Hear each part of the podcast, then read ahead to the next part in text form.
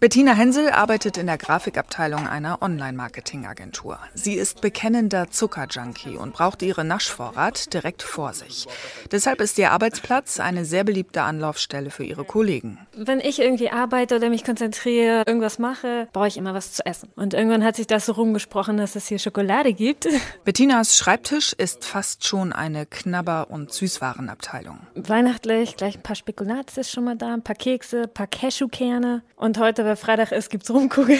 Der Rumkugelfreitag wird hier konsequent zelebriert.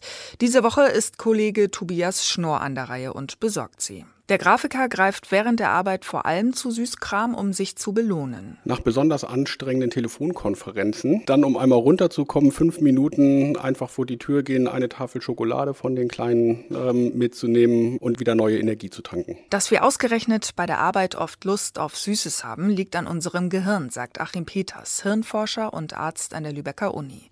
Der Kopf braucht Zucker, um zu funktionieren. Im Stress oder wenn wir uns länger konzentrieren, steigt der Bedarf.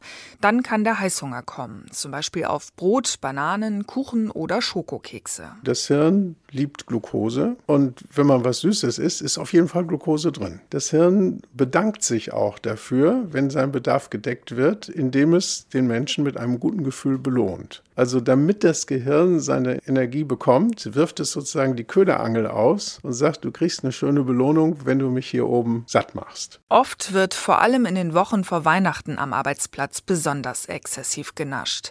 Dirk Schippel ist Heilpraktiker für Psychotherapie und gibt Burnout-Präventionskurse in Unternehmen.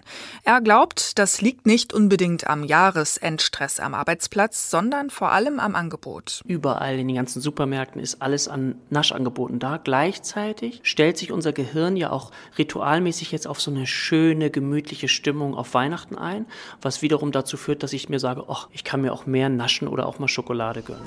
Zurück in der Marketingagentur und Bettina Hensel, die selbst gerne nascht und auch ihre Kolleginnen und Kollegen versorgt. Was die Grafikerin auch erlebt, einerseits greifen die Kollegen gerne zu, aber ist der Süßkram vernascht, kommt manchmal das schlechte Gewissen inklusive Gejammere über ein paar Kilo mehr auf der Waage zum Jahresende.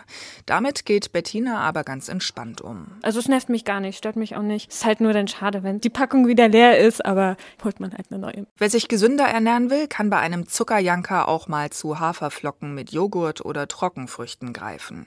Denn anders als Spekulatius und Dominosteine versorgt dieses Brainfood nicht nur das Gehirn mit Zucker, sondern liefert zusätzlich noch Nährstoffe wie Vitamine und Mineralstoffe.